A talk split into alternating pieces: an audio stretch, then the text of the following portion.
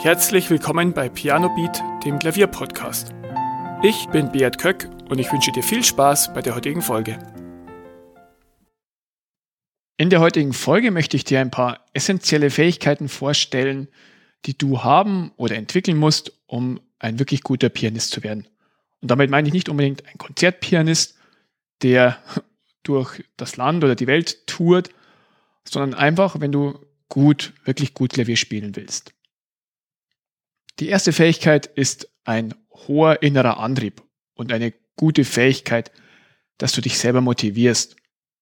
Du wirst, wenn du ein guter Pianist werden willst, viel üben müssen und nicht immer hast Lust drauf. Und gerade dann, wenn du keine Lust hast, trotzdem zu üben, dich zu überwinden, wirklich auf ein langfristiges Ziel hinzuarbeiten, das ist wirklich eine wichtige Fähigkeit. Klar, du sollst dich nicht quälen müssen und wenn du feststellst, dass das Klavier üben für dich wirklich immer nur Qual ist, dann solltest du es nochmal überdenken, ob das wirklich das Richtige für dich ist. Aber wenn du prinzipiell das Ziel hast und auch meistens motiviert bist, dann ist es wirklich wichtig, dass du es schaffst, diesen Antrieb von innen raus zu haben. Also auch nicht, du willst jetzt üben, weil ähm, du kriegst dann für den Auftritt, was weiß ich, ähm, 100 Euro und übst nur deswegen oder du machst es nur deswegen, weil es irgendwer von dir erwartet, sondern das muss wirklich von innen kommen. Und wirklich nur dann wirst du ein wirklich guter Pianist. Und wenn du diese innere Motivation immer wieder dir ins Gedächtnis rufst, dann schaffst du es auch, dass du langfristig am Ball bleibst und wirklich dich auch über lange Zeit hinweg verbesserst.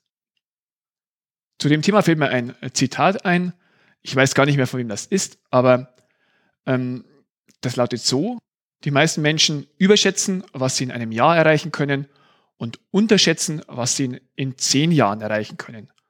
Also in einem Jahr wirst du nicht vom Einsteiger oder vom Anfänger zum absoluten Profi werden, aber du wirst natürlich Fortschritte machen, aber wenn du zehn Jahre am Ball bleibst, dann wirst du wirklich auch hervorragend Klavier spielen können. Egal wie alt du jetzt bist ob du Talent hast oder was du sonst noch für Voraussetzungen hast. Die zweite Fähigkeit knüpft ein bisschen an die erste an, und zwar Selbstorganisation. Du musst dein Üben selbst organisieren.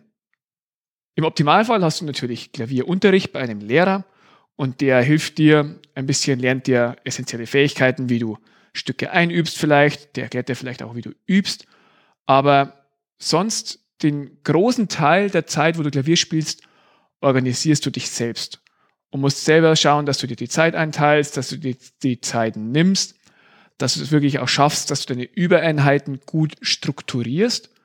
Und wenn du ein Mensch bist, der alles immer nur vorgekaut kriegen muss, der es nicht schafft, sich selbst Struktur aufzubauen, dann ist das was, wo du dich unbedingt verbessern solltest, wenn du beim Klavier gute Fortschritte machen willst.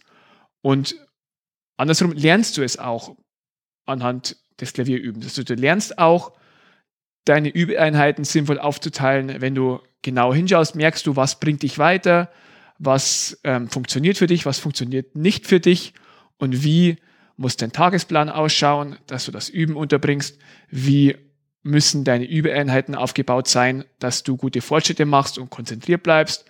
Und viele Dinge stellst du wirklich auch fest im Laufe der Zeit und kannst sie verinnerlichen und dann natürlich auch auf andere Bereiche übertragen.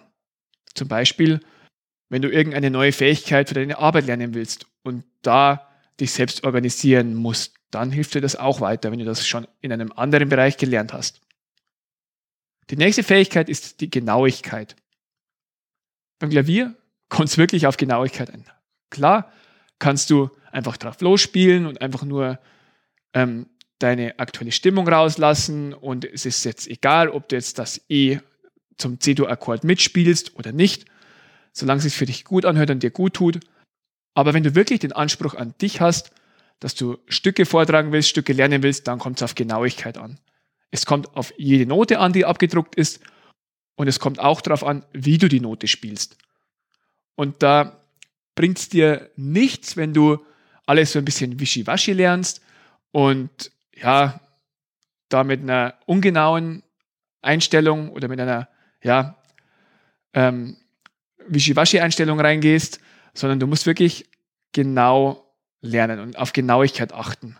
Und das ist zum Beispiel etwas, was mir immer wieder schwer fällt, da ich oft dazu neige, mit 90 Prozent zufrieden zu sein und die letzten 10%, Prozent, ja, sind mir oft egal.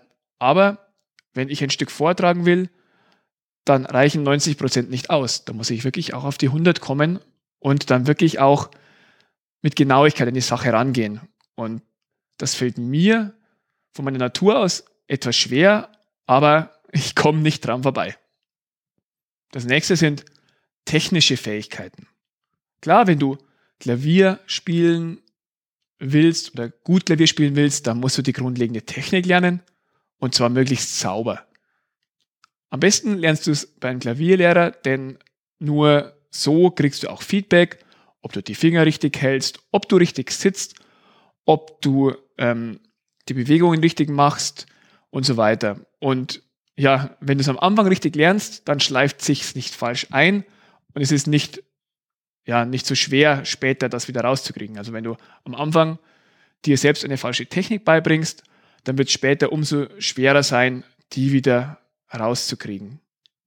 Auf einem höheren Level geht es dann nicht mehr nur darum, wie hältst du jetzt die Finger, sondern auch, wie spielst du bestimmte Stellen technisch. Also wie hältst du deine Finger bei dieser Stelle, welchen Fingersatz nimmst du, wie ähm, bewegst du deinen Unterarm, deinen Ellenbogen. Das sind dann fortgeschrittene Fähigkeiten, aber auch die musst du meistern. Es gibt für jede Art von Stelle eine bestimmte Technik, mit der du die am leichtesten, also am mühelosesten spielen kannst und so, dass es am besten klingt.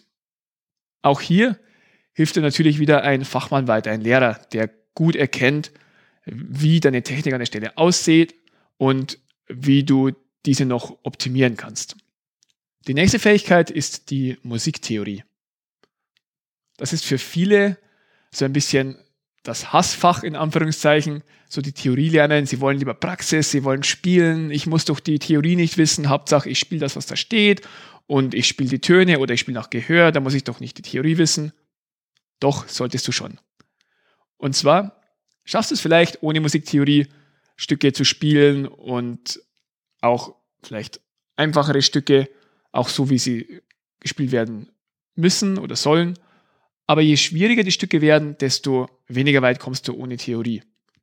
Zum Beispiel willst du eine Beethoven-Sonate spielen und dir fehlt das Wissen über Tonarten, über wie sind so Sonaten aufgebaut, was ist eine Durchführung, was ist eine Reprise, ähm, was bedeutet, wenn die und die Bezeichnung dasteht, wie musst du dann spielen und so weiter. Und das sind alles Theoriefähigkeiten, die du dir aneignen solltest.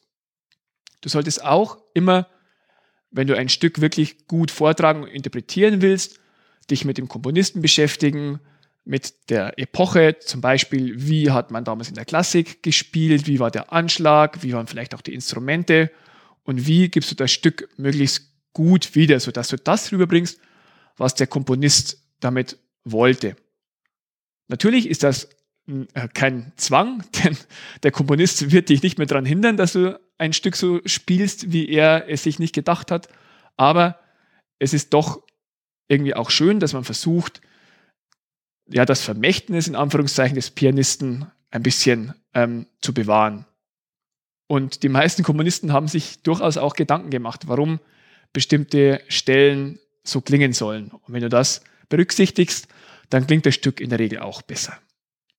Die nächste Fähigkeit ist ein gutes Gehör. Wenn du ein gutes Gehör hast, dann kannst du nicht nur nach Gehör spielen und kannst frei eine Melodie spielen, ohne dass du Noten brauchst, sondern du kannst auch, wenn du nur von Noten runterspielst, kannst du das auch viel besser machen. Zum einen führt ein gutes Gehör fast immer zu einem besseren Ausdruck, weil du wirklich diese feinen Antennen dann entwickelt hast in deinem Gehör, wo du Stellen besser fühlen und vortragen kannst. Zum anderen kannst du dann auch, ähm, wenn du zum Beispiel dein Spiel aufnimmst, kannst du Unterschiede raushören. Hört sich das gut an? Hört sich das nicht gut an? Ähm, wo könntest du lauter und leiser spielen? Und du kannst dich auch an Aufnahmen von deinem Stück von anderen Pianisten orientieren. Du kannst dann das anhören und für dich beurteilen, ja, wie klingt das, ähm, wie wird das gespielt und gefällt mir das, will ich das auch so machen oder will ich es ganz anders machen. Das alles geht nur, wenn du ein gut entwickeltes Gehör hast. Also nimm dir wirklich vielleicht auch öfter separat Zeit, dein Gehör zu trainieren. Entweder indem du ein Stück einfach nur hörst und versuchst darauf zu achten, nicht im Hintergrund hörst, sondern dich hinsetzt und dich wirklich auf das Stück konzentrierst. Und zum anderen, indem du ähm, ja auch übst, nach Gehör zu spielen, bestimmte Intervalle zu hören, auch Akkorde, Tonarten, Akkordverbindungen zu hören. Das alles entwickelt dein Gehör und macht dich zu einem musikalischeren Menschen und zu einem besseren Pianisten. Der letzte Punkt ist eine gute körperliche Konstitution. Dazu kannst du nochmal die Folge 35 anhören, wo ich darüber gesprochen habe, warum ein körperlicher Ausgleich so wichtig ist. Wenn du viel Klavier spielst, wirst du viel sitzen. Wenn du da nicht immer wieder mal Ausgleichsübungen machst, dann wirst du längerfristig körperliche Probleme haben. Du wirst Rückenschmerzen kriegen, du wirst Verspannungen haben. Und deswegen ist es wichtig, dass du wirklich auch auf deinem Körper achtest. Denn wenn du einen Bandscheibenvorfall hast oder irgendwelche schlimmen Schulterschmerzen, Nackenschmerzen, dann kannst du auch nicht mehr Klavier spielen. Und dann ist dein, deine Karriere in Anführungszeichen, wie auch immer sie aussieht, vorbei oder zumindest stark beeinträchtigt. Gute Pianisten achten stark auf ihren Körper. Zum einen können sie sich nicht erlauben, wenn sie beruflich davon abhängig sind, dass sie ausfallen wegen Verletzungen.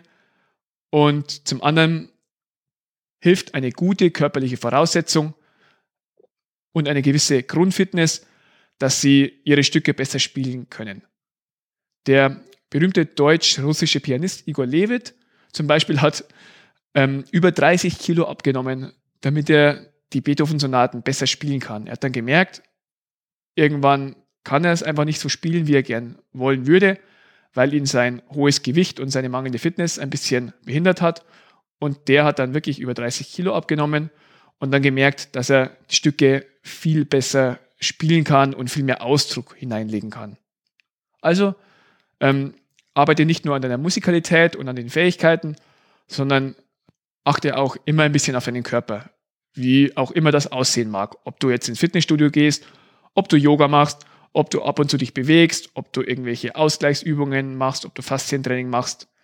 Was auch immer für dich gut ist, schau, dass du es auch nicht vernachlässigst.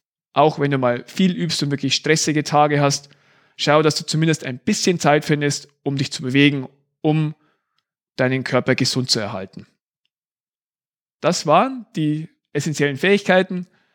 Es gibt bestimmt noch weitere, aber das sind die, die ich als wichtig erachte, damit du wirklich zu einem guten Pianist werden kannst. Vielen Dank, dass du zugehört hast. Weitere Informationen zum Podcast findest du in den Show Notes und auf pianobeat.de.